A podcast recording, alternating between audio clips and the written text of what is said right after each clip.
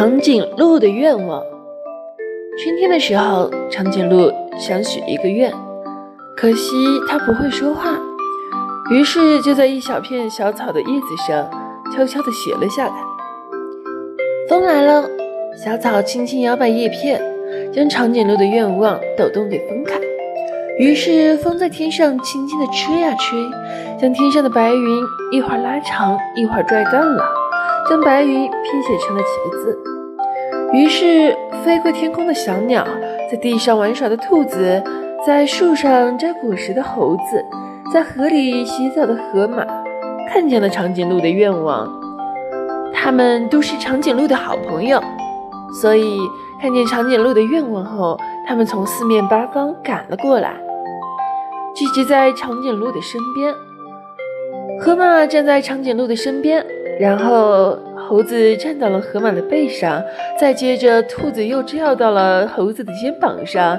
兔子努力地伸长脖子，想要靠近长颈鹿，可是怎么办呢？还是够不着啊！小兔子急得快要哭了，河马和猴子也皱起了眉头。而长颈鹿觉得特别沮丧。这时，小鸟来了，它抿嘴一笑，说：“你们真笨，看我的！”小鸟让长颈鹿走到一棵跟它一样高大的树旁边。小鸟站在树的枝桠上，它拍拍翅膀，让长颈鹿凑过来一点儿。接着，小鸟用它尖尖的嘴巴轻轻地亲了一下。长颈鹿的嘴巴，于是大家看到长颈鹿笑了。虽然它不会说话，但是大家都感受到了他的开心。那小朋友们，你知道长颈鹿的愿望是什么吗？路边的小草依然在晃动着它青绿的枝桠，上面写着。